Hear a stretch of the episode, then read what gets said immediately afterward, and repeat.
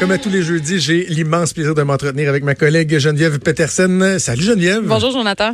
Hey, Geneviève, on a souvent parlé, toi et moi, au cours euh, de la dernière année et demie de Catherine Dorion, qui Ah, fait ben tellement oui. réagir, que ce soit pour son poil, que ce soit pour son habillement, quoi que ce soit. Et là, bon, on a vécu cette semaine le scandale de la photo d'Halloween. Je suis très, très, très curieux de savoir, tu, tu te situes où dans tout ce psychodrame? Ben là, hey, une semaine plus tard, on en parle encore. OK, moi je serais curieuse de savoir le poids médiatique de cette affaire-là. Je pense que c'est en train de dépasser la pluie de l'Halloween. Pour vrai là. Et moi, je n'ai qu'une phrase.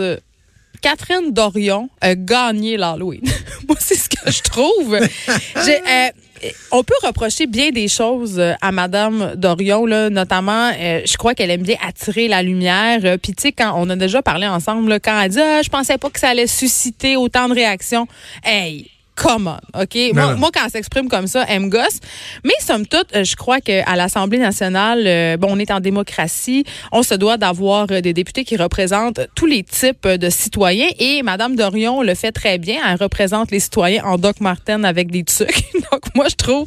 Ah oui. Je trouve pas qu'on s'entend peut-être bien là-dessus, mais moi, ça me dérange pas vraiment qu'elle ne se plie pas au décorum. Malgré que, je sais pas si tu as remarqué, mais depuis quelque temps, elle semble faire un effort. Tu trouves, est-ce que tu trouves ça, toi?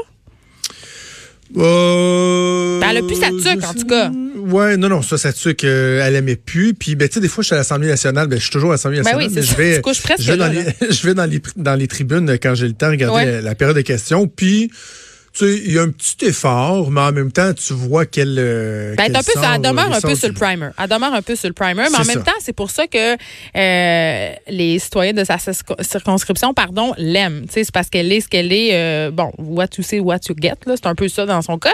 Euh, mais revenons à son fameux costume d'Halloween. Moi, Oui. quand j'ai vu ça passer, j'ai trouvé ça hilarant, OK?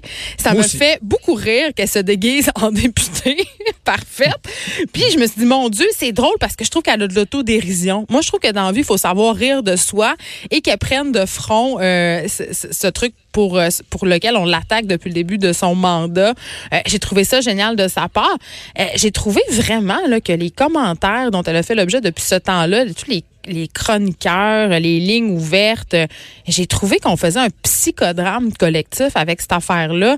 Euh, les gens qui sont un, là, il y a plusieurs affaires. On a commenté beaucoup ses jambes. Tu sais? Ouais, ça m'a dérangé un peu, ça, moi. Ben moi, j'ai trouvé que ça manquait un petit peu de d'élégance. Euh, on a entendu Ouais. des gens, euh, des chroniqueurs réputés à la radio parler du set de jambes de Catherine Dorion.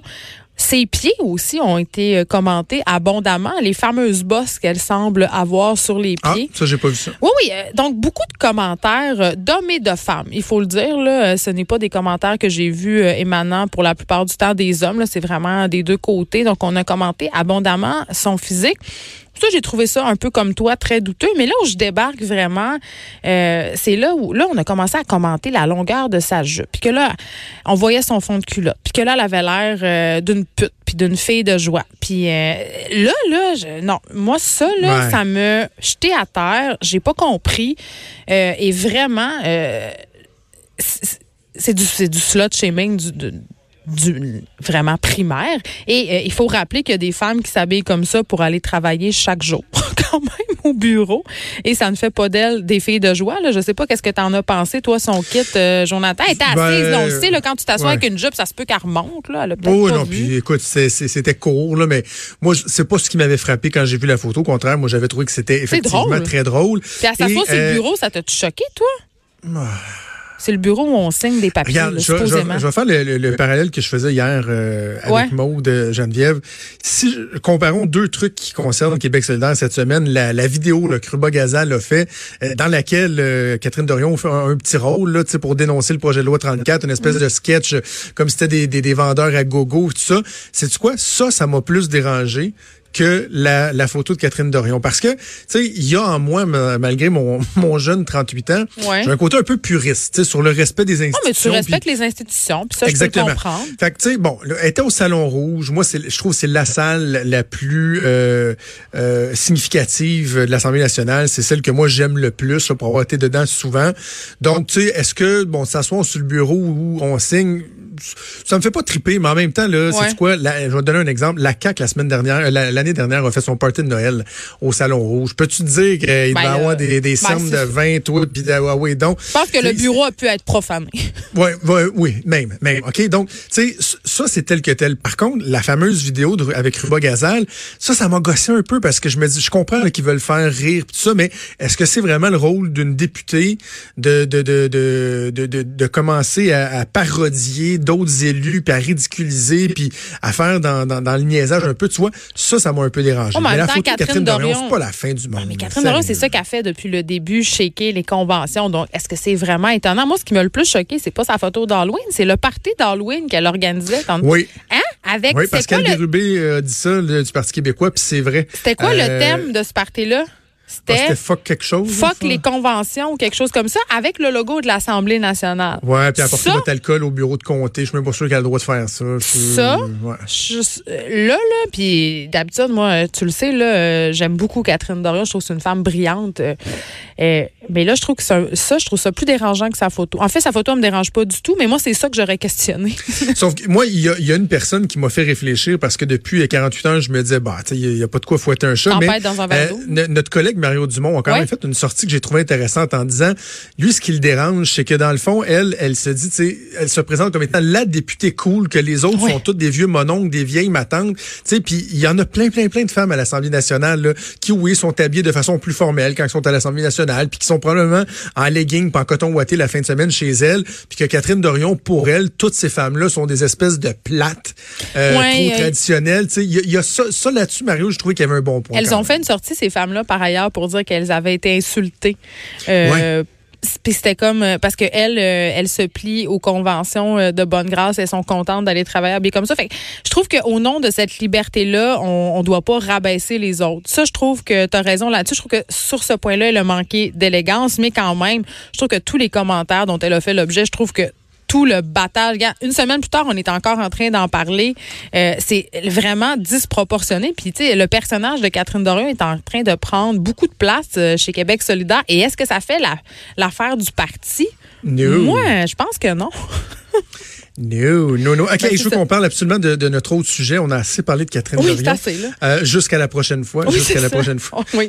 comme disait, ah, comme disait l'autre. Si je vous ai bien entendu, vous êtes en train de me dire la prochaine fois. Euh, Patrick Bruel, hier soir, était au Centre Bell. Oui. Euh, malaise, pas malaise. Que, comment tu, tu, tu, tu vois tout ça, toi? Ben, notre collègue Sophie Durocher est allée à son spectacle. Non, pas malaise pour moi. J'ai pas de malaise parce que comme dans le cas d'Éric Lapointe. Tu sais, l'autre fois, j'ai fait un édito sur Patrick Bruel, puis je disais, tu sais, ce qui est dommage dans ces cas-là, souvent, c'est que même s'il est reconnu non coupable, OK? Euh, c'est plate à dire, mais mon image de lui va demeurer associée à ça. Tu tu comprends tout ce que je veux dire? Ah c'est comme un prof au secondaire qui se faisait accuser d'avoir touché des élèves de façon inappropriée, puis après ça, ça sortait que c'était pas vrai. Ben, on dirait que dans, dans la tête de des parents, puis tout le monde, il demeure jusqu'à la fin des temps suspect on a un bon exemple avec Nathalie Normando, là, quand ben, on a vu la semaine dernière des extraits de son interrogatoire où elle le dit, là, je sais c'est quoi, puis peu importe ce qui va arriver, ma vie est finie parce que les, ben, les, gens me croiront jamais. Même elle a raison. elle a raison.